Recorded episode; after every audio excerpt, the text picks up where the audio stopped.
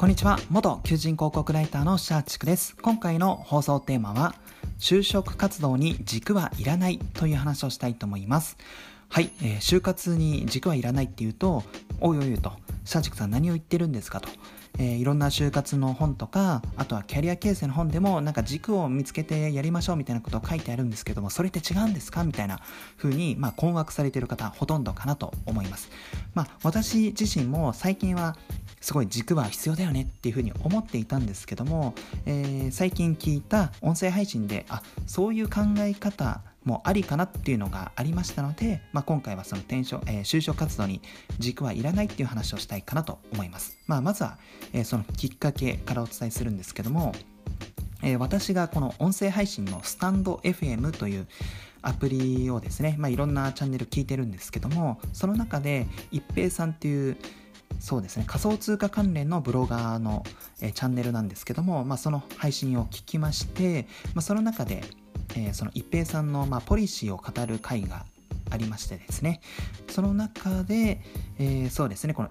私はま一貫性がないことを一貫しているみたいなことをおっしゃっていて、まあ、どういうことかというと、えー、一平さん自身はこのちょっと惰性でやってしまってるなって思ったことに関してはスパッとやめる方なんですね。いろいろずっとやってきたものもあこれちょっと惰性でやってるなみたいな感じの時はやめてしまって、えー、その代わりに、まあ、ちょっとでも興味あったらそこに全力でやるみたいな感じですね。でそのことをま振り返ると一貫性のないことを一貫してやってるみたいなことをおっしゃっていて要はそうですねまあ、ー、時期によってなんかやってること言ってることが変わってくるみたいなそういう状態ですね。でこれ、えー、音声配信聞いた時にすごい印象的でしてというのも、えー、皆さんご存知かちょっとわからないんですがまあそうですね、まあ、ブロガー界隈というか仮想通貨界隈でよく、まあ、炎上もされる池田隼人がいるんですけどもいわゆる池早と言われている方ですね、まあ、この方も、えー、この一貫性のないことを一貫してやってる方なんですね、まあ、ずっと前はブログなんかまだ東京で過ごしてるのみたいな感じでなんか東京で過ごすのバカじゃないのみたいな田舎で暮らして生活コストを、えー、下げた方が良くない？とかあとはなんかまだ仕事してるんですかみたいな。えー、なんかブログで、えー、飯食っていけるよみたいなそういう発信をされたりとか。で最近は、えー、仮想通貨のなんか発信をされたりとか音声配信がこれから来るよとかいろいろとこの時代の、えー、トレンドに合わせてその何でしょう、まあ、主義主張を変えてるっていうわけではないじゃないんですけどもまあいろいろこのあれ今度池谷さんはこのことを語ってるのかみたいなことが多いわけですよ。でまあ、まあ、でも結果的にその池谷さんってブロガー界隈ではめちゃめちゃこの、まあ、儲けてる人稼げてる人ってあなんですね。はい。でえっ、ー、とまあこれちょっと知ってる人の方が少ないと思うんですけども私が音声配信のスタンド FM で、フォローしているプロネコさんっていう方もいてその方も最初はチャンネルを始めた時は音声配信の稼ぎ方みたいなことを、まあ、メインテーマでされていたんですけども、えー、去年の今頃ぐらいから NFT、まあ、今今も流行ってるのかなもう下火になってしまってまた燃え出すのかなよくわかんないんですけども、まあ、その NFT の稼ぎ方とかそこから、えー、仮想通貨全般の話になったりとかで、えーとまあ、プロネコさんの音声配信をずっと聞いてると結構この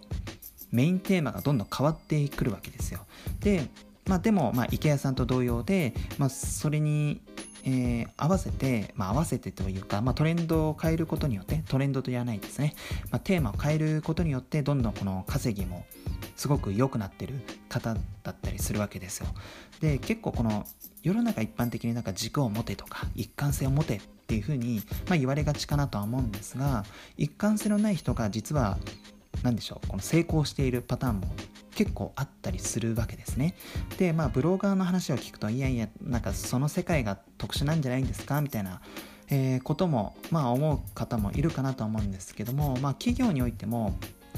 結構そのもともとやった事業は縮小して、まあ、新しい事業になんか選択と集中でちょっとそっちにメインを置くとかあとはどっかえ、ー、と忘れちゃいました。ど忘れしちゃったんですけどどっかの富士フィルムかなんかのフィルムメーカーはその技術を用いてなんか美容業界なんか美容成分とかなんかそういう化粧品とかのなんか販売をやったりとかで実はまあ企業単位で見ても何でしょうずっと一貫性でやってると思いきや思いきやちょっと軸を変えてみたりとかメイン事業を変えたりとか新しい事業に行ってみたりとかで、まあ、企業単位で見ても一貫性のないことを一貫しているっていうパターンは結構あったりするわけですよ。はい、